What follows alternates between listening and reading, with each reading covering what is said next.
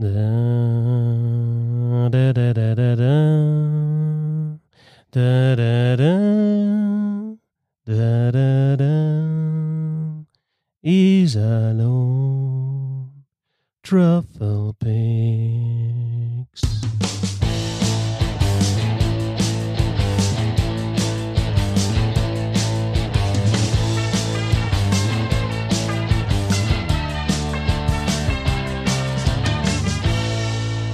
Habe die Ehre, schön, dass ihr dabei seid. Ich bin Christoph Fetzer. Bissel Hockey geht's immer. Begrüßt von den Iserlohn Truffle Picks und deswegen noch besser gelaunt heute zum Roundtable. Herzlich willkommen, Bernd Schwickerer. Servus, Bernd. Herzlich willkommen und ich muss äh, zuallererst erstmal sagen, wie doof wir sind, dass wir nicht selbst auf die Idee gekommen sind, irgendwas mit Kühe, Schweine, Iserlohn zu machen. Das äh, hat mich dann, ich habe Fabian hat's getwittert und ich dachte, wie doof sind wir eigentlich. Aber gut. Kühe, Trüffelschweine, Iserlohn als ähm, als Das wäre doch der Gag und der Titel gewesen, aber wir sind zu blöd. Ja, mein Gott, hatte ich auch im Kopf, aber ich fand den anderen besser. War die falsche Wahl. War die falsche Ja. Wahl. Bernd, nehmen wir Sebastian auch mit rein, würde ich sagen, oder? Sebastian Böhm ist mit dabei. Wenn's nicht sein muss. Ja, was. Warte, ich bin kurz davor, Candy Crush durchzuspielen. Gib mir noch 30 Sekunden, dann bin ich auch dabei. Rücktritt, Rücktritt. Ich fordere sofort den Rücktritt. Hallo, guten Tag. Äh, Müssen wir eigentlich die Anspielungen erklären am Anfang oder machst du das am Nein. Schluss wieder, wie beim letzten Mal? Genau, deswegen bin ich auch so ein wahnsinnig erfolgreicher Zeitungsjournalist, weil ich meine Einstiege und überhaupt immer nie irgendwas erkläre, was dann dazu führt, dass meine Mutter dann immer wieder anruft und sagt, sag mal, glaubst du eigentlich wirklich, dass die Leute das alles wissen, was du da immer andeutest? Naja, deswegen wird der ganz große Durchbruch nicht kommen. Naja, Egal, es Ich wiederum wurde vorgestern von meinem Vater angerufen, nee, gestern, nach dem DEG-Spiel gegen Berlin, wo Herr Bartha drei Tore schießt. Und weil Herr, äh, der Herr Eder hier ein Tor gemacht hat, zum allerersten Mal im DEG-Trikot, habe ich eine kleine Eder-Geschichte gemacht, ruft mein Vater mich entzürnt an, wie kannst du nicht über Bartha schreiben, der drei Tore schießt? Und ich denke mir, erstens, seit wann liest du die Texte? Zweitens, äh, seit wann kümmerst du dich darum, was da drin steht? Drittens, woher weißt du, wer Herr Bartha ist? So ist es manchmal. Aber, äh, habe ich das, mir aber auch gedacht. Habe ich mir auch gedacht, Bernd. aber Wie geht das, es? das Gute ist ja bei den Anspielungen, die sieben, die es checken, finden es halt überragend, super geil. Und alle anderen nennen sich, Hä? aber die sieben, die es checken, die hast du. Oder vielleicht sind es auch 17 oder vielleicht sind es auch, also wir, wir trauen unseren Hörerinnen und Hörern ja eigentlich einiges zu. Die glorreichen Sieben, die raffen's. Genau, ich mache es für die sieben und äh, der Rest ist nur dafür da, um mein Gehalt zu bezahlen hier bei Bissel Hockey. Schaut's aus. Ähm, schöne Überleitung. Vielen Dank an alle Crowdfunder und Crowdfunderinnen.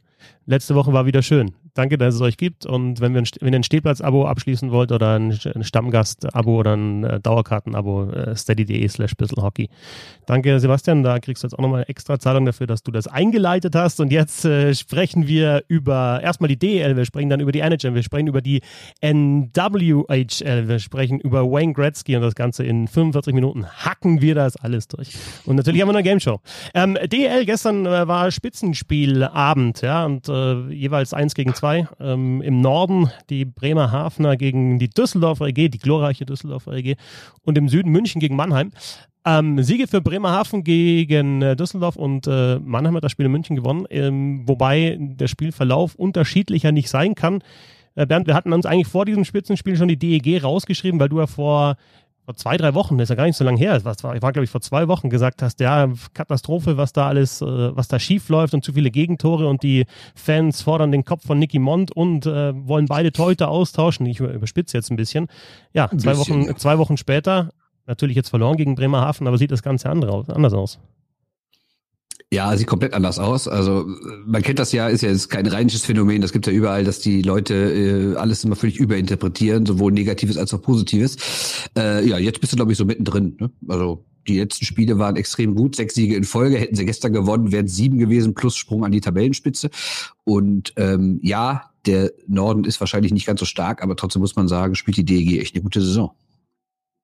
Mittlerweile. Defensive stabilisiert. Und was ist so für dich der, der, der Hauptgrund, dass es jetzt läuft? Weil am Anfang hast du so einen Haufen 6-5, äh, 4-5 äh, Ergebnisse dabei gehabt. Also Das war so das normale DEG-Ergebnis. Jetzt hast du auch mal, was ich, 2-3-1. Gut, gestern jetzt wieder ein bisschen anders das Ergebnis, also mehr Tore, aber irgendwie insgesamt ist die Defensive äh, stabiler geworden, oder?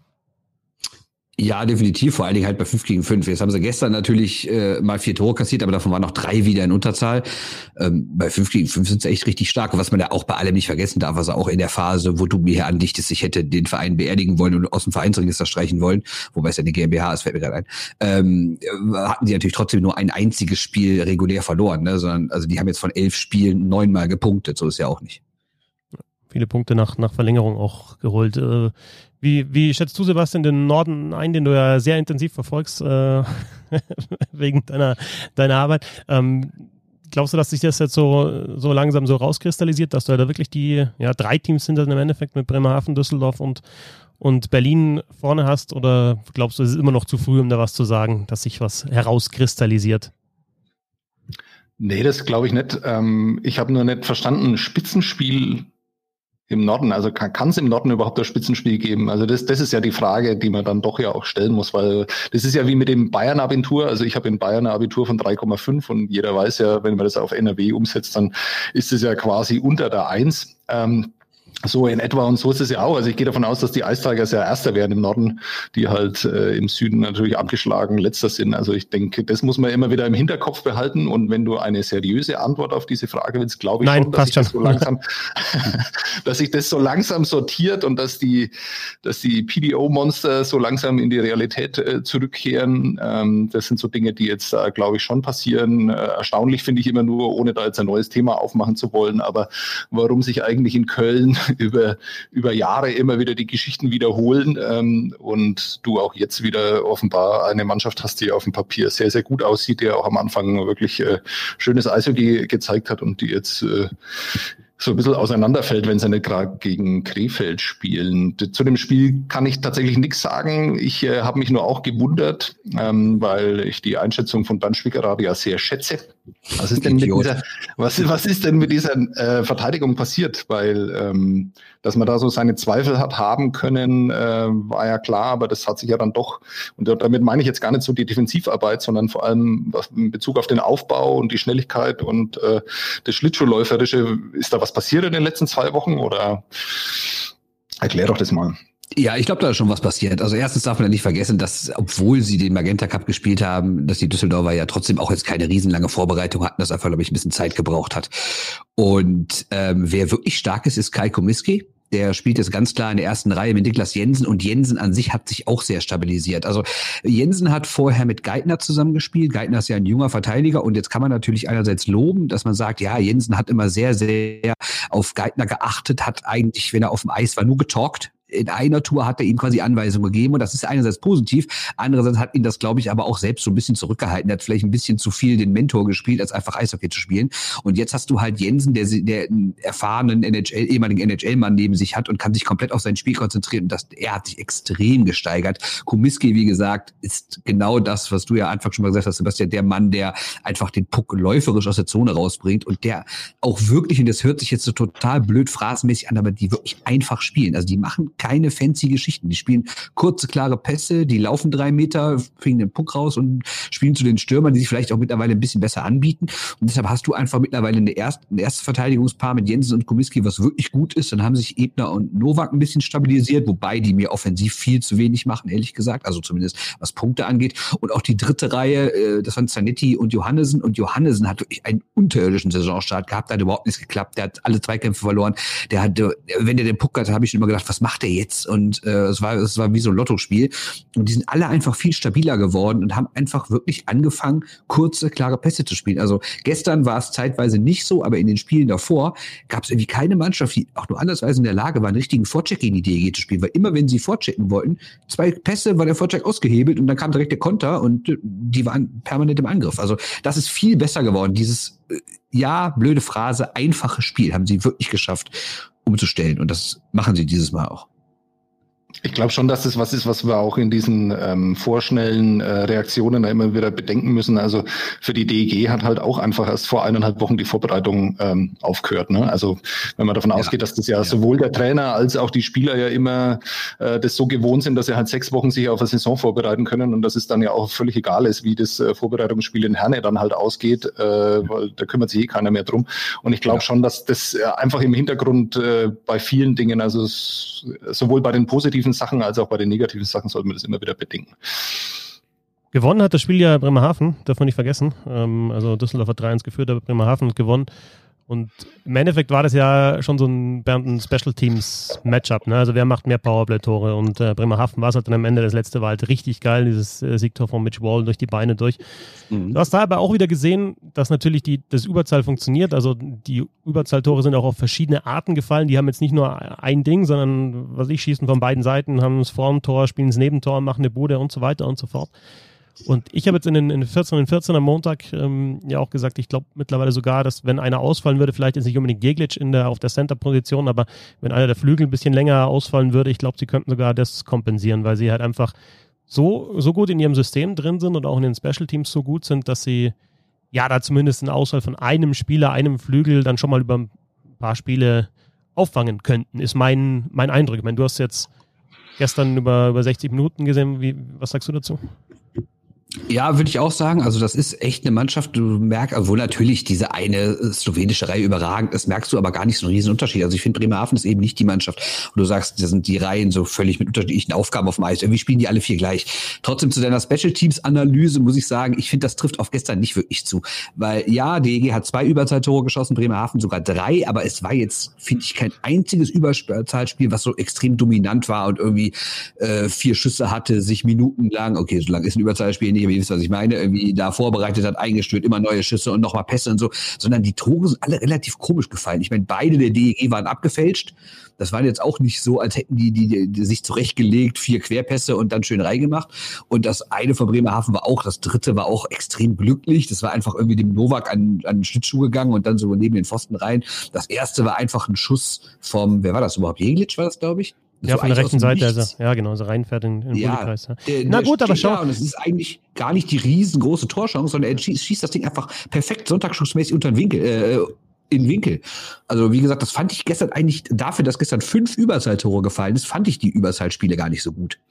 Ja, ich wollte nur einen schlechten Gag einwerfen. Das ist für euch halt einfach schade, dass ihr immer so ein schlechtes Überzahlspiel anschauen müsst, weil das ist ja, natürlich gut. Halt einfach schon, also das, das ist äh, nicht von ja. diesem Stern.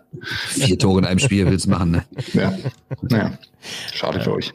Ich meinte nur halt auch, wie unterschiedlich die Tore fallen. Ne? Also Jeglic kann den, glaube ich, auch so schießen, da von der rechten Seite aus dem Pullykreis, weil jeder damit rechnet, dass er passt. Aber er schießt halt in dem Fall mal. Also hast du da auch einfach nochmal mehrere Optionen und nur die Art, ja, von wo fallen die Tore, ist es jetzt mal, ist es ein, mhm. also du gibst, äh, gibt immer noch die Chance, gibt immer noch den One-Timer von der rechten Seite von Urbas, es gibt immer noch den One-Timer von Verlic in der Mitte, die sie jetzt nicht gespielt haben, aber sie haben es halt über, die haben es halt auf verschiedenen äh, Orten auch des Eises haben sie, von verschiedenen Orten des Eises haben sie das, die Tore erzielt.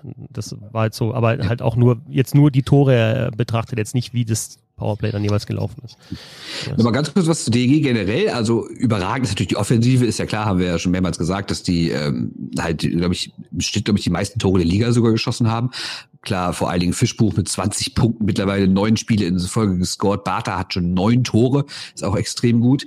Äh, was aber echt auffällig ist, obwohl ich ja jetzt diverse Male geschrieben habe, wie viele Phasen sie dominiert haben in den letzten Wochen. Also Iserlohn haben sie an die Wand gespielt, Köln haben sie an die Wand gespielt, äh, in Wolfsburg waren sie meiner Meinung nach klar die bessere Mannschaft, äh, auch wenn das in die Verlängerung gegangen ist. Und jetzt auch in Bremerhaven gestern die ersten 40 Minuten, da können sie höher führen. Aber, was man nicht vergessen darf, wenn es mal nicht läuft, dann läuft es direkt richtig schlecht. Dann brechen die komplett ein. Ich habe mal vier Beispiele mir rausgeschrieben, wo die komplett eingebrochen sind. Wir reden über den ersten Spieltag in Köln, wo sie eigentlich das Spiel dominieren und dann in den letzten Minuten gar nichts mehr auf die Kette kriegen noch zwei Tore kassieren in der Verlängerung eigentlich auch verlieren müssen. In Iserlohn das zweite Drittel, wo sie 4-1 führen und danach 4 zu 5 zurückliegen, kriegen vier Tore in einem Drittel. Das erste Drittel zu Hause gegen Berlin, wo sie 0-3 zurückliegen und eigentlich 0-5, 0-6 zurückliegen können. Und jetzt in Bremerhaven das letzte Drittel, wo sie 3-1 führen, am Ende 3-4 verlieren. Das heißt, wenn die DEG gut ist, dann ist sie wirklich gut und wenn sie schlecht ist, ist sie richtig schlecht. Und ich weiß nicht, ob diese Extreme auf Dauer äh, eher positiv oder negativ sind.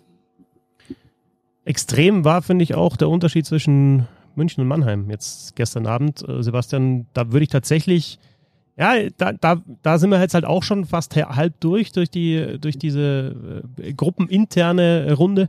Und äh, jetzt hat München schon wieder sechs Gegentore kassiert. Also München verliert 3 zu 6 gegen Mannheim. Und ich finde auch, ich meine, das sind oft nur Phrasen, die in den Interviews kommen, aber wenn man sich nur die Interviews nach dem Spiel anschaut, äh, Patrick Hager hat da das Wort hungrig verwendet, äh, dass wir nicht hungrig genug sind, sagt er, und Pavel Groß hat halt gesagt, ja, wir sind Schlittschuh, wir können gut, Schlittschuh laufen und, und sind schnell und können die schon, können die schon schlagen mit, mit ihrem Tempo. Und das sind natürlich zwei, zwei Hockeyphrasen oder insgesamt Sportphrasen, aber Sebastian, ich finde, genau das hat man auch gesehen im Spiel. Also München ist da teilweise wirklich einfach nicht oder über die komplette Spielzeit nicht hinterhergekommen, so schnell wie Mannheim das gespielt hat. Gedankenschnell, aber halt auch läuferisch gut. Also aus den ähm, Interviews schreibe ich auch nur ganz, ganz selten was raus, weil ähm, das kann man sich eigentlich oft sparen. Ähm, gut, manchmal gibt's äh, nette Geschichten, die sie dann erzählen und so, das ist dann schon cool. Aber so generell ist es ja doch eher immer sehr vorhersehbar. Aber genau das habe ich mir auch aufgeschrieben, dass sie in den Zweikämpfen nicht hungrig genug waren. Und das ähm, hat halt einfach den Unterschied ausgemacht. Und bei so einer ähm, bei so einer Qualität auf dem Eis, die die Mannheimer dann haben, und das ist dann auch so eine Mannschaft, die dann einfach nicht nachlässt, dann äh, fängt auch München ähm, sechs Dinge, äh, wobei man dann auch sagen muss, also ähm, ich will keine Torhüter-Diskussion aufmachen. Danny aus den Birken hat äh, große Verdienste ums deutsche Eishockey, äh, seine und Titel russische. sprechen, sprechen für sich ähm, äh, und es ist toll, dass er wieder da ist. Äh, aber das ist dann halt auch so klassisch, irgendwie kommt in seinem ersten Spiel wieder nach einer langen äh, Pause, ist dann sofort da. Man denkt sich, wow, äh, was für eine Form. Und dann äh, geht es dann vielleicht dann auch wieder ein bisschen runter. Also er hat jetzt da nicht so ganz glücklich aussehen und war sicherlich den Münchnern nicht, auch nicht der Rückhalt, den sie in so einem Spiel dann vielleicht äh, gebraucht hätten. Was mir dabei aufgefallen ist in dem Spiel, also man hofft sich ja immer so ein, ein grandioses Eishockeyspiel und wenn man nur auf die Tore schaut oder nur auf das reine Ergebnis, dann ist es das auch gewesen. Nur ich fand es tatsächlich qualitativ jetzt nicht so überragend. Ähm, die Tore waren zum Teil sehr hässlich. Ähm, was auch völlig normal ist. Und das Spiel kann fantastisch sein und trotzdem durch hässliche Tore entschieden werden. Aber so in dem Spiel würde ich jetzt auch nicht überbewerten. Äh, ist, glaube ich, meine Standardantwort auf alles, würde ich nicht überbewerten. Aber ähm, ja, also da lief bei München nur wenig, äh, weshalb sie ja dann heute sofort auch reagiert haben, so wie man das halt dann machen kann, wenn man äh, Red Bull im Hintergrund hat. Ja, das ist ein guter Hinweis für dich, weil das, das haben ja gestern irgendwie mehrere Leute, also ich habe das Spiel dann so ab dem glaube ich, Anfang zweites Drittel habe ich, hab ich eingeschaltet, weil ich ja vorher die, DEG geguckt habe. Und dann war ja, sei es Alavara, sei es die Reporter, sei es die Experten, sei es irgendwie die Spiel, alle sagten, na, bestes Spiel der Saison. Und bin ich total bei dir, dass ich das überhaupt nicht so überragend gut fand. Also ich fand die Mannheimer richtig gut. Das war äh, dieser, dieses ekelhafte Wort Statement-Sieg war es mal wirklich. Aber München fand ich extrem schwach. Und das ist das, was Fitzi gerade eben auch gesagt hat. Die sind denen einfach weggelaufen. Die Münchner kamen gar nicht hinterher. Und jetzt darf man natürlich nicht vergessen, München fehlen diverse Verteidiger. Und auch wenn ich letztens doch gesagt habe, irgendwie, dass man denen die fehlende nicht anmerkt, jetzt tut man es halt. Ne? Also es hat schon deutlich gemerkt, dass da nicht die Stammverteidigung steht. Aber fernab davon fand ich auch die, die auf dem Eis standen, also das war, weiß ich nicht. Also es sah wirklich aus, als hätten die nicht so richtig Bock und seien irgendwie so, irgendwann, äh, irgendwann waren die auch irgendwie so weg. Also ich meine, da Sinnbild war für mich dieser völlig unmotivierte Rückpass, äh, Quatsch, Pass hinter dem Rücken von Vokes, einfach den Gegner in die Kelle, wo ich denke, was ist das für ein Pass? Den spielst du nicht mal beim Aufwärmen. Und dann dieses Frustfaul von Redmond, also das war irgendwie ein ganz komischer Auftritt von den Münchnern. Ja, und die, die Verletzten hat ja Mannheim auch. Also dann äh, ein genau. Plachter, also jetzt über die Saison gesehen, Plachter schon mal ausgefallen. Du hast den Hochtaler, der jetzt wieder raus ist. Ähm, und bei München logisch Verteidigung, wenn jetzt zwischenzeitlich Abelshauser, da war Redmond ja auch noch raus, dann Appendino, Zitterbart, jetzt haben sie den, den Ethan Pro eben neu geholt. Kastner verletzt, aber trotzdem ist das halt noch eine Mannschaft, die und es geht jetzt nicht nur um die Partie gegen Mannheim, sondern die haben ja auch gegen Augsburg 6 geschluckt, die haben gegen Schwenningen waren sie 1 zu 4 zurück und haben halt damit ihrer Genialität und individueller Klasse und vor allem dieser der, der Vokes-Borg ähm, Parks-Reihe einfach das noch gedreht, aber das sind ja auch nicht keine Ergebnisse, die, die man kennt von München, dass die halt 5, 6 Dinger schlucken. Die waren eigentlich immer defensiv stark, hatten gutes Penalty-Killing. Powerplay ist auch, die machen zwei, zwei Powerplay-Tore gestern, aber das hat, da haut halt Seidenberg einfach zweimal drauf und der rutscht durch. Das ist jetzt auch kein gutes Powerplay-Tor. Also jedes Tor ist gut, aber es ist jetzt kein, wo ich sage, das liegt jetzt an einem starken Powerplay, sondern der geht halt einfach rein, der Schuss. Und ich finde auch, dass die, also dieses, dieses aggressive Spiel, was München jahrelang ausgezeichnet hat in diesem System, auch immer gegen die Scheibe 2, 3, ja, das muss halt dann perfekt abgestimmt sein, weil sich ein, ein Stürmer halt fallen lässt zu den Verteidigern und das wirkt auf den ersten Moment, habe ich glaube ich, an der Stelle auch schon ein paar Mal erzählt, wirkt im ersten Moment vielleicht ein bisschen passiver, wenn der dritte Mann zurückgeht, aber aus dieser Passi, aus dieser, aus dieser Dreierreihe sind die ja brutalst aggressiv und gehen nach vorne. Und Mannheim zerlegt es einfach. Also wir hatten im ersten Spiel schon dieses Eisenschmied-Tor, wisst ihr noch, wo der mit, mit Tempo reist, super Tor, dann Zusammenspiel Doppelpass, einfach überlaufen. Und jetzt gestern auch wieder, der Eisenschmied da in, in, in Überzahl, der fährt einfach rein und die Münchner, gut, das war dann auch so ein bisschen alibimäßig mit den Schlägern rumgefuchtelt, aber die kommen einfach, die kommen, machen das Tempo nicht mit. Und die, und die, und die Mannheimer, also Andi Renz hat es ja gestern auch gesagt, bei dem Shinneman-Tor dann noch, er bewegt halt einfach seine Beine, der läuft einfach davon. Der ist einfach schneller. Genau. Und, und München ist gedanklich nicht so schnell, dass man diesen Pass verhindert und ist dann auch mit den Beinen nicht so schnell, dass man da noch hinterherkommt. Und da, also, jetzt kann man immer noch sagen, er ist früh in der Saison und sonst was, aber ich meine, wenn, wenn du nicht gegen Mannheim zeigst, zeigst, was du drauf hast, wann, wann dann? Ja, und genau dieses Tor hätte ich auch noch mal gerade angesprochen. Da ist er den einfach weggelaufen, wie irgendwie ein Erwachsener einem Jugendspieler also das, oder ein ganz junger einem ganz alten. Das sah total komisch aus. Und wenn man mal auf die generellen Zahlen guckt, München hat 3,3 Gegentore im Schnitt. Also es war jetzt kein Aussetzer gestern, das ist die ganze Saison schon so. Du hast auch irgendwie das Spiel gegen Ingolstadt vergessen, wo sie auch so viele Tore kassiert haben. Ja, ne? ja, ja. Das eine. Ne? Und insgesamt hat München von den letzten acht Spielen nur drei gewonnen. Also das ist doch Wahnsinn, oder? Ja, ist es trotzdem musst du halt einfach sagen, also ich, ich fand zum Beispiel gestern auch, also bei, bei, bei Mannheim siehst du den Elias, der macht was und der Wirt spielt diesen Pass auf Schinnemann bei dem letzten Tor. Und bei München, was ist eigentlich mit Peterka los? Also der hat doch eine geile U20-Weltmeisterschaft gespielt. Da alle, also ich habe mir immer gedacht, boah, ja, Stützle brutal, aber wie der Peterka auch aufzockt, der, der hat ja noch gar nichts gezeigt in der DL oder habe ich, hab ich da nicht hingeschaut? Also da äh, nichts mitgenommen eigentlich von diesem, von diesem, ja, von diesem Erfolg, den er auch gehabt hat mit der U20. Also wir reden jetzt über eine Mannschaft, die äh, über Jahre lang äh, erfolgreiches System spielt, vielleicht auch einzigartige in der Liga, die das Spiel, äh, das System auch spielen kann, weil sie natürlich die qualitativ hochwertigen Spieler dazu haben. Aber das System funktioniert ja eben nur, wenn da jeder 100 Prozent mitzieht. Und was ja München immer ausgezeichnet hat, dass sie das über weite Strecken der Saison und natürlich auch in den Playoffs eigentlich immer gemacht hat.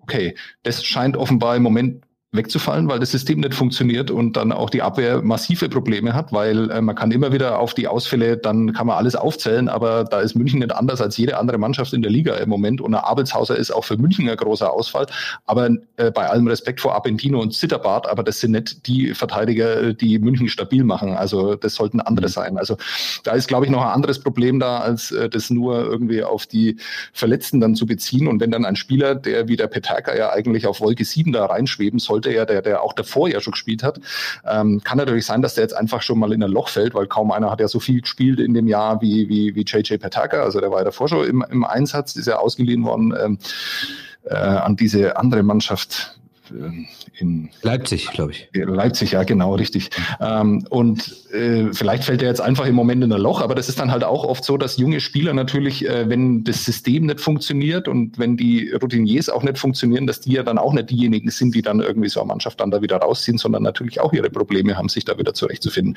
Ist extrem spannend, ähm, weil man das aus München so, glaube ich, über diesen Zeitraum, also ich kann mich nicht erinnern, dass es das schon mal gab.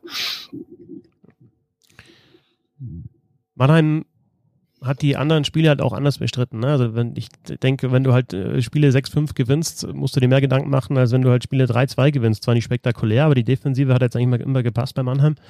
Torwartleistungen auch, äh, auch für beiden Torhütern. Insofern ist das natürlich jetzt kein Spektakel gewesen und vielleicht wünschen sich die Fans, dass man halt auch mal, keine Ahnung, Schwenningen 7-2 weghaut oder so.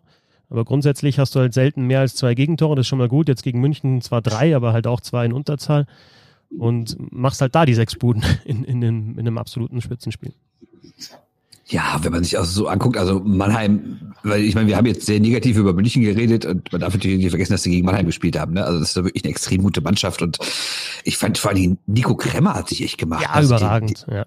Also den fand ich in Köln nie so richtig geil, ehrlich gesagt. Und dann ist der nach Mannheim gedacht, habe ich gedacht, ja, warum gehst du denn nicht irgendwo hin, wo du erste Reihe spielen kannst? Warum rumpelst du jetzt da in der vierten Reihe in Mannheim? Habe ich überhaupt nicht verstanden. Aber vielleicht hat er sich gedacht, lass mich erstmal in der vierten Reihe anfangen, dann arbeite ich mich nach oben und jetzt aktuell, also die finde ich richtig, richtig stark, muss ich sagen. Und das ist ja auch nur ein Sinnbild der Mannheimer Mannschaft. Also für mich ist jetzt auch früh und ist jetzt auch einfach nach so einem Spiel das zu sagen. Aber wenn ich jetzt einen Meister tippen würde, ist Mannheim für mich absolut der Top-Favorit der, äh, derzeit. Bei München ist halt so, hat man, glaube ich, schon oft gemacht, dass man zwischendrin gesagt hat, was ist mit denen los und äh, hat dann eigentlich immer gepasst. Aber ähm, jetzt in dem Fall, momentan würde ich auch sagen, ein bisschen, bisschen Sorgen kann man sich schon machen. Bei äh, Kremmer, äh, ist gut, dass ich so ein Word-Dokument habe, das heißt, ich nennt sich Eishockey-Datenbank, ein bisschen hochtrabend, aber da gebe ich jetzt den Namen Kremmer ein. Und ähm, das keine Excel-Tabelle sein, wenn es eine Datenbank ist? Oder ist das jetzt für, ist, sorry, spitzfindig von Ja, ist spitzfindig von dir. Und, aber du kannst mir gerne, können wir gerne nachher nochmal sprechen und kannst mir, mal, kannst mir Vorschläge geben, wie ich es nennen soll. Ähm, 64 Spiele ist er ohne Tor geblieben, äh, Oktober 2018 bis November 2019. Ähm, und hat dann ähm, Tor gegen die Eisbären gemacht. Äh, auch, äh, weiß nicht, ob ihr den Jubel noch im Kopf habt. Das war dieser, ich dresch meinen Schläger auf den, aufs Eis und, und hau alles kaputt, weil ich so erleichtert bin. Ähm, und hat dann danach einen super Lauf gehabt, hat dann eben auch nicht mehr vierte Reihe gespielt, sondern Eisenschmidt und Drendulic, dann hat er mit Jervin und Drendulic zusammengespielt und jetzt hat er sich auch in der Saison einfach ähm, ja nach oben gearbeitet, auch wieder im Lineup und halt so, glaube ich, einer, der auch zu Pavel Groß einfach passt, ne? weil das ist halt auch einer, der Unterzahl spielt, der sich reinhaut, der da viel Eiszeit bekommt, der Schüsse blockt und so weiter. Und dann wirst du da, glaube ich, auch, wenn du was kannst in der Scheibe, das kann er ja, ich meine, man sieht auch zum Beispiel Penaltis, die er teilweise schießt, der ist einfach ein guter Techniker auch. Und dann, wenn du das natürlich jetzt auch noch drauf hast und dann scorest, dann bist du halt ein, ja, bist du einer, der, der halt Top 6 Minuten bekommt beim Meisterschaftsfavoriten. Bei Nikolaus Krämer muss ich mich äh, immer noch äh, bedanken, weil der mir einen der ganz großen ähm, Twitter-Erfolge meiner ersten Twitter-Zeit gesehen hat. Das war noch die Zeit, wo ich vom Fernseher gesessen bin und dann irgendwelche Szenen abgefilmt habe.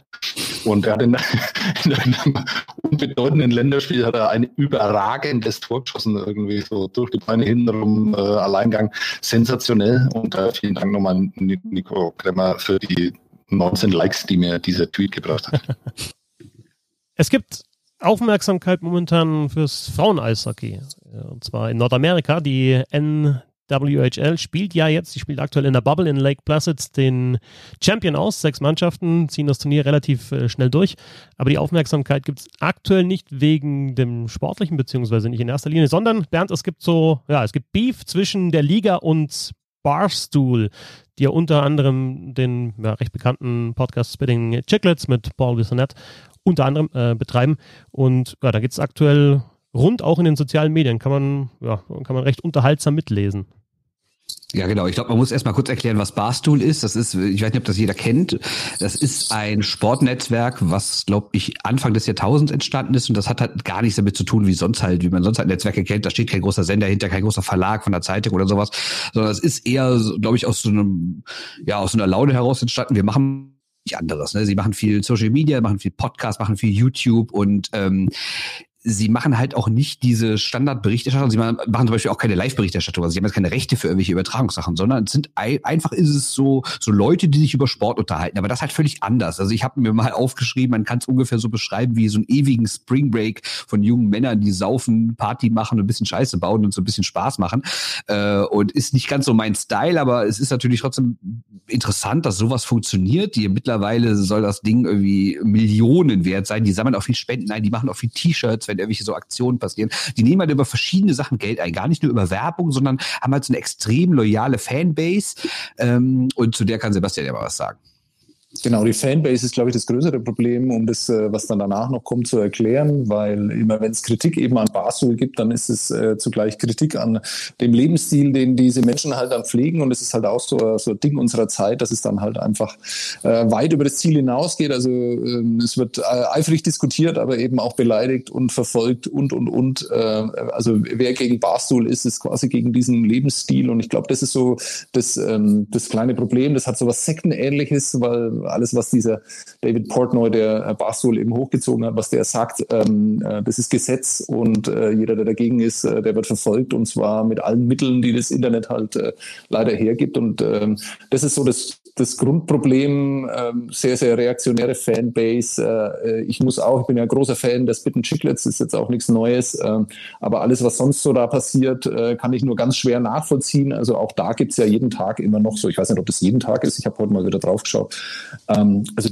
die, die Seite 3 Mädchen äh, gibt es da auch. Ne? Also da gibt es dann irgendwelche Bilderstrecken, die man sich von leicht bekleideten Damen ansehen kann. Ähm, und das ist dann halt neben vielen Diskussionen. Also irgendwie so vom, vom Mindset sind die so 2000 oder sagen wir 1998 äh, vielleicht stehen geblieben und haben halt alles, was sich danach so entwickelt hat, äh, ignorieren die. Ähm, und das ist, glaube ich, auch so ein bisschen vielleicht der Grundkonflikt jetzt, ähm, der jetzt dann damit eintritt, weil wir haben einen neuen CEO oder seit zwei Jahren, glaube ich, Erika Nardini, also eine Frau. Mehrere Führungskräfte bei Barstool sind Frauen, was man Barstool dann auch immer wieder vorwirft, dass das quasi so eine Art äh, Whitewashing in, in dieser Hinsicht ist, ähm, dass sie eben nicht sexistisch äh, sind, weil wie kann man sexistisch sein, wenn man ganz viele Frauen beschäftigt und das auch noch in hohen Positionen und ähm, die ist großer Eishockey-Fan und äh, hat auch diese NWHL oder das Frauen-Eishockey an sich eben promoted, indem sie Spielerinnen eingeladen hat im Podcast und immer wieder Werbung dafür gemacht hat.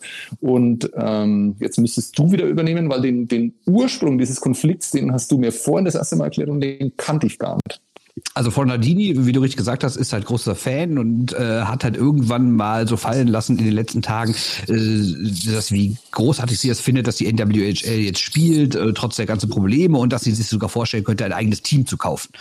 Und daraufhin ähm, hat dann äh, Himel Javeri, ich glaube, so spricht man sie aus, ich hoffe es zumindest, einen sehr kritischen Artikel in der USA Today veröffentlicht und beschreibt Barstool halt als das, wie wir sie eben beschrieben haben, als halt so ein, so, so, so ein Macker-Netzwerk. Ne? Und das ist halt ein Netzwerk, mit dem Unternehmen eine Liga, die sich auch progressive Sachen selber auf die Fahne schreibt, die, wo die Spielerinnen ja auch knien, zum Beispiel bei der Hymne, also manche von denen, äh, und wo sehr für Frauenrechte gekämpft wird, das könnte doch da nicht so passen. Wie könnte denn eine Liga, die eigentlich gute Sachen promotet und sehr progressiv ist, wie können die denn mit so einem reaktionären Netzwerk zusammenarbeiten? Was ich jetzt mal so zusammenfassen würde, es ist bestimmt so eine Sportseite quasi für Trump-Fans, also ganz vereinfacht ausgedrückt ungefähr. Ne? Und daraufhin äh, ist es halt abgegangen, weil relativ viele Fans der NWHA diesen Artikel äh, irgendwie unterstützt haben, gesagt haben, ja, es nervt uns auch schon länger, dass Barstool da irgendwie so riesig dabei ist, die NWHA sich quasi von Barstool so aushalten lässt im weiten Sinne, obwohl da jetzt überhaupt keine wirtschaftliche Kooperation bisher stattgefunden hat, aber das hat halt sehr viel Kritik gesorgt. Daraufhin hat Frau Nardini im typischen Barstool-Stil ein Video veröffentlicht, hat davon Screenshots gezeigt von ein paar Tweets und sonstigen Einträgen von Leuten, die sie und das ganze Netzwerk kritisieren und hat sich darüber lächerlich gemacht und hat da sehr aggressiv, wie gesagt, darauf reagiert reagiert. Daraufhin hat dann eine Spielerin, ähm, nämlich äh, Saroya Tinker von den Metropolitan Riveteers, das ist dieses Team aus dem Großraum New York mit diesem wunderschönen Logo, ähm, hat daraufhin einen Tweet rausgehauen, dass sie sich gegen Barstool stellt und dass sie quasi gesagt hat, wir wollen euer Geld nicht, äh, wir als Liga können nicht mit so einem reaktionären Netzwerk zusammenarbeiten. Und seitdem brennt halt komplett der Baum.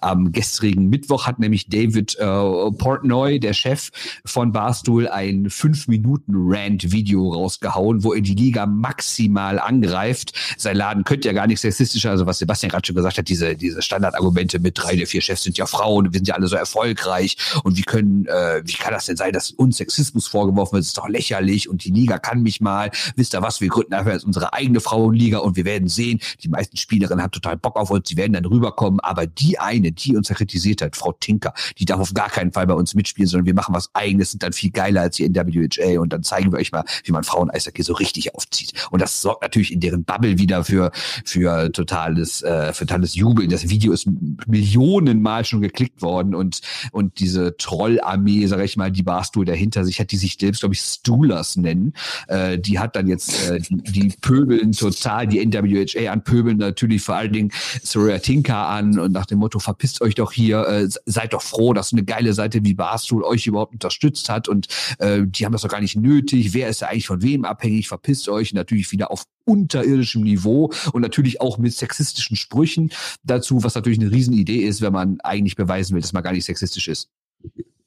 Was ich halt da, was äh, mich halt nervt da in der ganzen Geschichte, beziehungsweise was ich, was ich halt Wahnsinn finde, also grundsätzlich ist, ist, ja, ist ja genau das, was äh, Sir Roy Tinker geschrieben hat, die Frage, ne? Also klar wird es Aufmerksamkeit bringen und klar bringt es die Liga wahrscheinlich äh, voran, aber die Frage ist, will man eben dieses Fahrzeug dafür äh, verwenden? Und sie machen jetzt genau wieder das, was sie immer machen und was mich am Internet einfach brutalst ankotzt, dass man dann einfach seine seine, seine Armee loshetzt auf einen, einen Menschen oder auf mehrere Menschen oder eine Gruppe und dann auch nicht bremst und nicht sagt, jetzt hört mal auf, jetzt bleiben wir wieder ruhig, sondern das immer noch an, immer weiter Öl ins Feuer gießt. Und genau das ist die Strategie, die Barstool hat und die auch die, die Spitting Chicklets, also Paul Bissonette ähm, meldet sich natürlich dann auch wieder mal ein Video ähm, und sagt, und das ist immer so, ja, so ein bisschen abwiegelnd, aber dann doch, ja, wir haben schon recht, also ich will euch jetzt nicht bremsen oder ich bremse euch vielleicht so ein bisschen, aber macht euch weiter so ungefähr. Das ist das, was da mitschwingt. Und das ist halt das, was, was, was mich einfach stört. Ja, das ist einfach das Geschäftsmodell von Barstool. Das ist es halt. Ähm, ich, man kann da jetzt, also wir könnten da, glaube ich, wirklich noch eine Stunde drüber reden, weil man, finde ich, schon auch in, äh, immer noch so ein bisschen differenzieren muss. Ich kann auch verstehen, äh, warum dieser Dave Portnoy, warum der so viele Follower hat.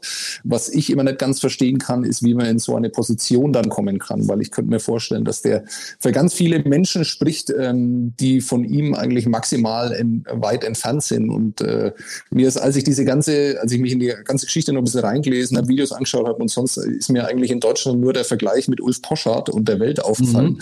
weil ähm, ich glaube, da geht es in die in die in dieselbe Richtung. Also äh, der sich ja auch so aufgrund seiner Vergangenheit immer noch so diesen diesen äh, Touch des äh, intellektuellen Dandys halt irgendwie gibt, ähm, dabei aber Menschen beschäftigt und äh, für Klicks und Aufmerksamkeit sorgen lässt, die halt einfach absolut indiskutabel sind und die dafür sorgen, ähm, dass wirklich viel Leid über Einzelne, und das ist überhaupt nicht übertrieben, sondern äh, das ist tatsächlich so. Und das ist äh, genau das Gleiche, was da in Deutschland auf dieser Ebene passiert, passiert da gerade auch im Moment. Und ich finde es massiv ähm, schade und massiv traurig, weil ich ja auch immer noch der Meinung bin, dass ich äh, die Spitten Chicklets an sich für gutes Format halte. Und äh, eins äh, will ich auch noch sagen, egal äh, wie das hier weitergeht äh, mit Bissel Hockey, ich möchte nie zu einer Gruppe gezählt werden, die sich selber Stoolers nennt. Du wirst ja dann auch, du wirst ja dann auch gefeiert und äh, bist nicht der, der feiert.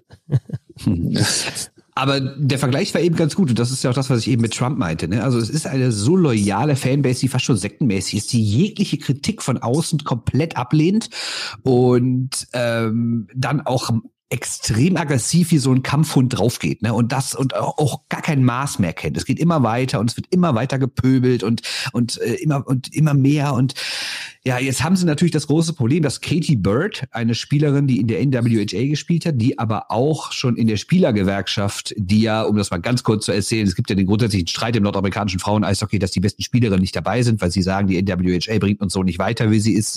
Die, die Voraussetzungen sind zu schlecht, die, die Gehälter sind zu schlecht, deshalb spielen ja viele nicht mit und machen mit der Frauengewerkschaft quasi so eine eigene Showspielrunde oder darf auch mal beim All-Star-Game mitspielen und sowas. Die sind ja alle nicht dabei. Und jetzt kam Katie Bird, die bei beiden gespielt hat, also so sowohl in der NWHA als auch in der Gewerkschaft in dieser Runde. Und die hat sich jetzt total auf die Seite von Barstool gestellt und gesagt hat, ja, äh, ähm, wenn ich mich umhöre, ich habe noch nie von jemandem gehört, dass irgendwie negativ jemand über Barstool redet. Das sind nur Einzelne, die jetzt da was getwittert haben, aber eigentlich wäre es total geil. Ich würde es lieben, wenn ihr eine eigene Liga auf die Beine stellen würdet und ich würde da sofort spielen. Also so hat es jetzt nicht explizit gesagt, aber so nach dem Motto, wir würden mit vielen rüberkommen und wir sind froh, dass es euch gibt und bitte unterstützt es. Das wird natürlich jetzt wiederum von den ganzen Barstool-Leuten aufgegriffen, so als wird sie so als Anwältin quasi vorhergeschoben, dass ja eigentlich alles gar nicht so schlimm sei. Guck doch, da ist auch eine Eishockeyspielerin, die findet uns total geil, was soll das? Und man versucht versucht hat, das, was immer aus dieser Ecke dann versucht wird. Man versucht hat, die Kritiker oder Kritikerinnen zu isolieren und sagen, nee, nee, wir sind doch eigentlich die schweigende große Mehrheit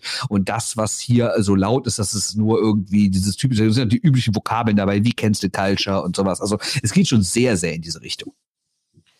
Eine, eine Frage habe ich dann trotzdem noch. Vielleicht können wir es damit auch abschließen. Was passiert denn jetzt, wenn der, wenn der Christoph morgen äh, einen Anruf bekommt von Barstool äh, Headquarters und die sagen, äh, sie wollen ein bisschen Hockey richtig groß rausbringen und äh, wollen jetzt in, in, in Deutschland äh, den Markt erobern und ein bisschen Hockey ist äh, der Anfang, den sie da machen wollen. Was, was, was würden wir dann machen?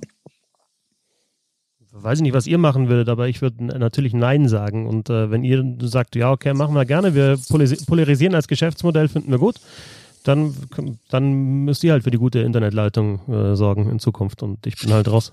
Völlig richtig. Ich würde auch Nein sagen und wenn Christoph sagen würde, ich mach's trotzdem, würde ich sagen, dann mach deinen Scheiß hier alleine.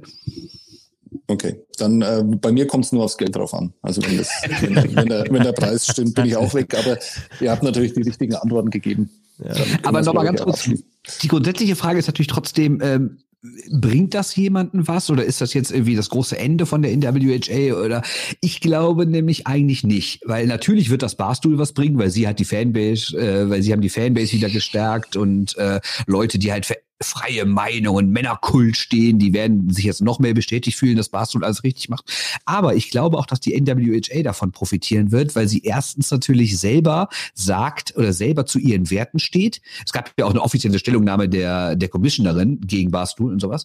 Ähm, ich glaube aber auch, dass sie dadurch nochmal Leute vielleicht auf sich aufmerksam gemacht hat, die vorher gar nicht wussten, dass es diese Liga gibt. Also im Endeffekt, so sehr dieser Konflikt jetzt schwelt und wie unschön dieser Konflikt auch eigentlich ist, ich, im Endeffekt könnte ich mir vorstellen, dass sogar beide Seiten davon profitieren werden.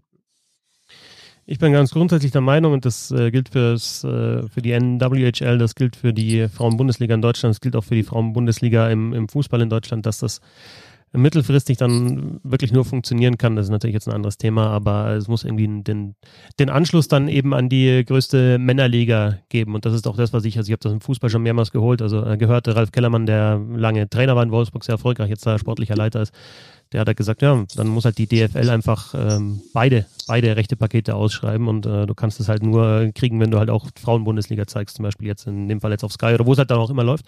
Und ähm, erinnere auch daran, dass ähm, Männerfußball in den 90er Jahren, als ich zum ersten Mal im Olympiastadion war in, in München, äh, hat 60 gegen Kaiserslautern gespielt in der Bundesliga. Und äh, im Stadion waren 15.000 Leute und es war ein Trauerspiel eigentlich. Natürlich für mich als was ich, 11-, 12-Jährigen total geil, da im Fußballstadion zu sein und auch Platz zu haben und einfach rumlaufen zu können. Aber äh, man muss auch nicht immer so tun, dass äh, Fußball äh, schon, schon immer so erfolgreich war, sondern irgendwann hat dann jemand gemerkt, okay, da kann man richtig viel Kohle damit machen und dann wird es halt gepusht. Und äh, in Zeit der Fußball-WM 2006 in Deutschland ja nochmal viel extremer. Also insofern äh, gehört auch immer jemand dazu, der das Ganze halt einfach, ja, pusht und der muss sich finden. Sonst wird es wahrscheinlich nicht hinhauen, denke ich. Absolut richtig. Und im deutschen Eishockey gab es jetzt eine ähnliche Entwicklung, wenn man sieht, dass die Eisbär Berlin, die Kölner Haie, die DEG, Ingolstadt, wer auch immer, da auch eingestiegen sind, dann mit Frauenmannschaften. Gut, bei der DEG gibt's sie jetzt nicht mehr, aber die anderen sind noch dabei. Und in der NHL, also quasi die Spielerin aus der Gewerkschaft, die Topspielerin, das ist ja das, was sie auch fordern. Die sagen, NHL macht es wie die Basketballliga, die NBA macht eine eigene Frauenliga, dann nutzen wir eure Infrastrukturen, sei es medizinisch, sei es sportlich, sei es medial, sei es auch immer. Wir können auch eure Fanbase nutzen, wenn ihr zum Beispiel in Toronto die Lady Leafs spielen und eben nicht die Toronto Six Six.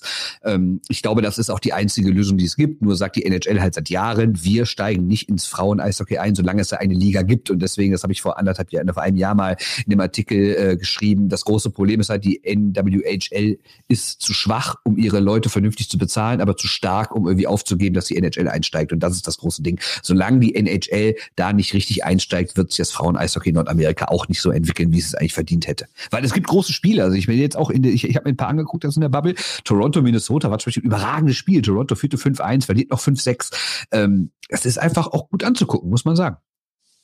Ja, ich glaube, das ist auch, also wir haben jetzt da lang drüber geredet und wir haben kein einziges Mal über den Sport selber geredet. Ja, und ähm, in, insof insofern kann man natürlich schon immer sagen, äh, die werden jetzt alle irgendwie von der Aufmerksamkeit äh, profitieren und man kann nur hoffen, dass Barstool da nicht wirklich äh, ernst macht, äh, was ich dem Mann durchaus zutraue in seinem Wahnsinn, dass er da jetzt eine eigene Liga aufzieht. Das würde das Ganze nur noch verhärten und nur noch schlimmer machen. Ähm, aber äh, man muss sich immer bewusst machen, dass dieser Sport äh, oder wie dieser Sport eigentlich jetzt ja seit ein paar Jahren sabotiert wird, obwohl er sich ja äh, sportlich so, so gut entwickelt hat in den letzten Jahren. Und das ist einfach massiv schade. Äh, an dieser ganzen Geschichte. Deshalb kann man nur sagen, die Spiele kommen umsonst auf Twitch. Äh, guckt sie euch an. Die kommen fast jeden Abend. Die kommen auch, weil das hier mehrere Spiele an einem Ort sind, auch schon für unsere Verhältnisse hier in Mitteleuropa schon zu halbwegs humanen Zeiten. Also man kann sich auch abends um, ich glaube, neun Uhr hinsetzen und irgendwie auf Twitch, also einfach Twitch und NWHA googeln. Und da kommt ihr hin, könnt die Spiele live gucken. Und in der Pause gibt es sogar eine Eismaschine zu sehen. Schöner geht's. Und es ist tatsächlich so, ich sage das beim Fußball auch schon länger und beim Eishockey, ich meine, aber ein, ein Interview auch gemacht mit, mit Karl Lehmann und mit Julia Zorn, ähm, somit die besten Spielerinnen in den letzten Jahren in der, in der Schweiz und in Deutschland oder zwei, zwei herausragende Nationalspielerinnen. Und ähm, habe auch ein Spiel kommentiert mit Karl Lehmann und es ist tatsächlich auch so, man, man könnte das auch einfach, ja, man könnte das viel besser vermarkten, denn das sind äh, Spielerinnen, die erstens sich jetzt sportlich und athletisch äh, extrem weiterentwickelt haben in den letzten Jahren und einfach raffiniert sind, die was auf dem Kasten haben. Insofern, äh, ja, äh, wenn es um darum, darum geht, neue Märkte zu entschließen, erschließen, da wäre einer und der ist nicht in China, sondern er ist auch hier bei uns in Deutschland. Ja. Wayne Gretzky, 60. Geburtstag. Diskutieren wir jetzt nicht groß, ob er der größte Spieler aller Zeiten ist. Er ist The Great One und er ist Namensgeber unserer Game Show heute.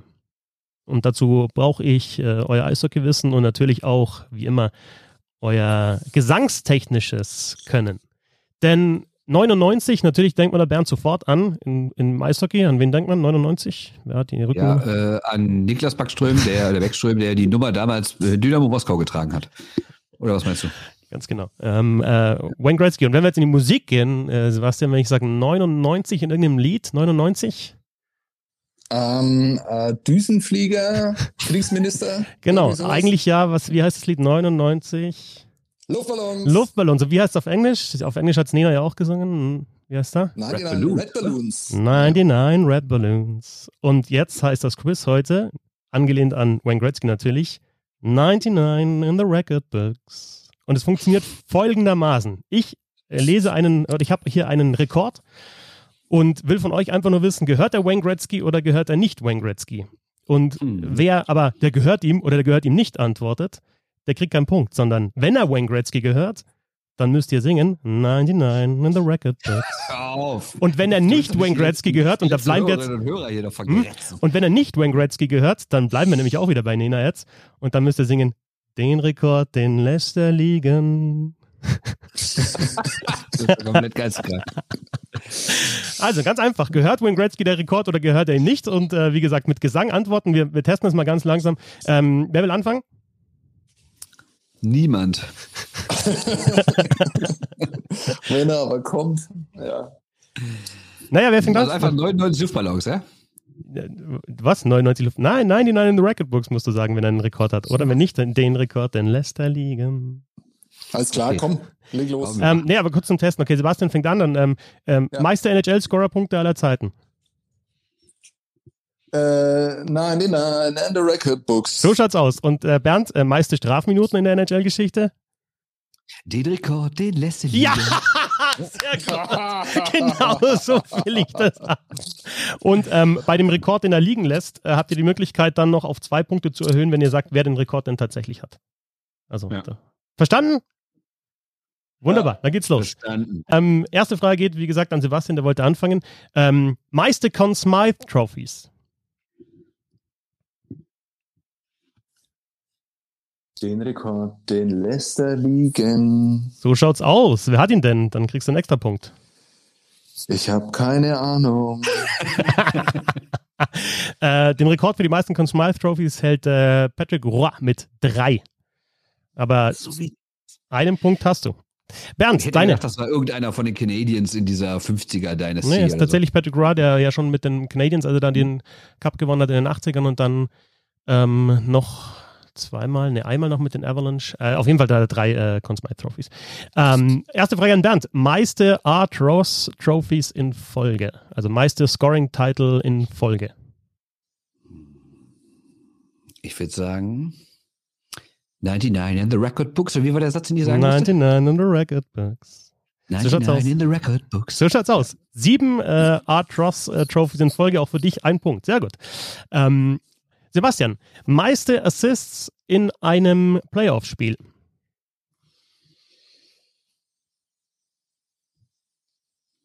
Den Rekord, den lässt er liegen. Falsch. 99 in the Record Books. Sechs Mist. Assists in einem Playoff-Spiel zusammen mit Mikko Leinonen hält er den Rekord. Damit mit wem? Mit, mit Mikko Leinonen. Auch an, an, irgendwie in den 80ern. Kenne ich auch nicht. Ähm, Bernd, meiste Tore in einer Playoff-Saison? Hm, 99 in the Record Books. Ich sag den hat er auch, ja. Falsch. Den Rekord, den lässt er liegen.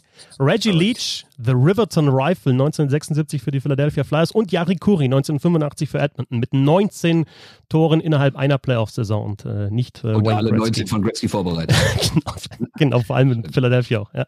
Okay, es bleibt beim 1 zu 1. Weiter geht's mit dem Sebastian und zwar mit der Frage meiste Game-Winning-Goals in der NHL-Geschichte.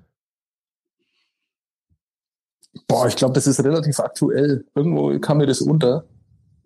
Und ich glaube nicht, dass er den hat. Den Rekord, den lässt er liegen. Ich versuche so zu hauchen wie der Band, aber es geht mir, glaube ich. Ja. So schaut's aus. Äh, das ist ein Punkt für dich. Du kannst den extra Punkt holen. Uh, ähm, nee, weiß ich nicht. Sebastian? Äh, Bernd, vielleicht. Also kannst nicht klauen, aber. Hm. Meiste Game. Also, mir, das fällt mir natürlich der nächste Topscorer, äh, Top-Torschütze Ovechkin ein, aber war er es wirklich? Ich weiß nicht. Jaromir Jager ist es mit 135 oh, ja. Game-Winning-Goals und äh, Wayne Gretzky liegt tatsächlich in dieser Kategorie mit 91 nur auf Platz 20, uh. was die Game-Winner anbelangt. Das genau, vielleicht auch. Genau, ja, genau. Ja, also, ähm, damit steht es 2-1 für Sebastian. Den Rekord, den hat er nämlich liegen gelassen und äh, Sebastian hat es gewusst. Äh, meiste Powerplay-Tore, Bernd. In der NHL-Geschichte. Den Rekord, den lässt er liegen. Weil ich glaube nicht, dass er im Powerplay so viel gemacht hat. Das ist richtig, den Rekord lässt er liegen. Wer hat ihn für einen Extrapunkt? Äh, so ein Brett Hull oder sowas, keine Ahnung. Dave Andrejczak. Ja, ja, ja, ja, das habe ich sogar mal irgendwo gelesen. Ja, stimmt. 274. Ja, Diskussion, ob er in die Hall of Fame kommen darf oder so. Ja, oder hätte so. Genau. Genau, da habe ich so gehört. 274, äh, Gretzky hat 204, also 70 weniger auf Platz 17. Also oh, wirklich 274 ist ja was. Versager, ja. Loser. Ja. Okay. Ähm, Sebastian, fünfte Frage für dich. Meiste Zeit zwischen zwei Spielzeiten mit mindestens 100 Scorerpunkten. Also zwischen der ersten äh, Spielzeit, die er gehabt hat in der NHL äh, mit 100 Scorerpunkten und der letzten ist. Da hat er da den Rekord, die, die Zeitspanne. Oh, 99 and the Red Balloons. In the Record Books heißt es eigentlich, aber okay. Ja, ja ich, ich, nein, den Rekord in Leicester liegen. Joe Sakic, 89, 90 bis 2006, 7, 17 Spiel, äh, Spielzeiten auseinander zwischen ähm, 100 plus Punkten in einer Saison. Also der gehört ja, einfach Gordon Howe reingeworfen. Ja, aber gut. Ja, gut. Ne? Gut, weil der schon 53 war bei seiner letzten 100-Punkte-Saison. Ja, stimmt. Die fünfte Frage für Bernd. Meiste Tore nach 50 Spielen einer Saison. Also 50, du fragst jetzt nicht nach, wie schnell hat er 50 Tore Nee, nee, genau. Ne? Also 50 Tore, ja. wann, wann, also ähm, ist er der Spieler, der nach... Den also Rekord also, hat, sage ich, 99 in the record books. So schaut's aus. 61 Tore hat er zweimal geschafft in 50 Spielen, in den, also in den ersten 50 Spielen einer Saison. 81, 82 und 83, 84, jeweils 61 Tore. Heißt also, dritter Punkt für Bernd. Ähm, dann geht's weiter mit Sebastian. Ähm, auch wieder um, äh, um Tore. Die wenigsten Spiele vom Start einer Saison weg, um 50 Tore zu erreichen. Verstehst du die Frage? Ja. Boah, ich glaube, den hat er nicht. Ähm, den Rekord, den lässt er liegen. 99 in the record books. Ach komm ey. 39. 39. Das habe ich doch gerade noch gesagt. Ja. Das ist doch wahrscheinlich auch sein vielleicht berühmtestes Tor überhaupt, diesen, dieses Empty Net Goal da in gegen, wie war das? Keine Ahnung, wen. Am 30. Also Dezember 1981 war es auf jeden Fall. Also er hat im Dezember 1981 bei der normalen NHL-Saison schon 50 Tore erreicht in 39 Spielen. Ja, hat er nicht, der ist ja mit 34 in dieses letzte Spiel gestartet, äh, in dieses, äh, Quatsch, mit, mit 45 Toren gestartet in dieses 39. Spiel, hat er fünf Tore in dem Spiel gemacht. Mhm. Ja, aber ich glaube, dass Pius Sutter nimmt ihm jetzt den Rekord ab. ähm, Bernd, meiste Tore in den Stanley Cup Finals insgesamt, also im Finale, im Stanley Cup Finale, die meisten Tore insgesamt. Ich glaube, er hat nicht genug Finals erlebt. Ich habe, er hat da nur fünf Finals erlebt. Ne? Ich glaube, da gab es andere Leute. Also sage ich, den Rekord, den lässt er liegen. Genau, Rocket Richard, 34 Tore ja. in den Stanley Cup äh, Finals. Deswegen, aber trotzdem ist Gretzky bei den Assists vorne. Äh, Warum klaust du mir die Möglichkeit, den Extrapunkt zu holen? Oh, fuck. Hast du es jetzt gewusst? Aber ich hätte es auch nicht gewusst. Okay, sorry. Gewusst. Ja, ja, okay, das ist mein gut. Fehler. Ja, okay. Ähm, 3 zu 2 für Bernd. Die letzte Frage für euch. Ähm, für Sebastian. Siebte und letzte Frage. Meiste Tore in einer Playoff-Serie?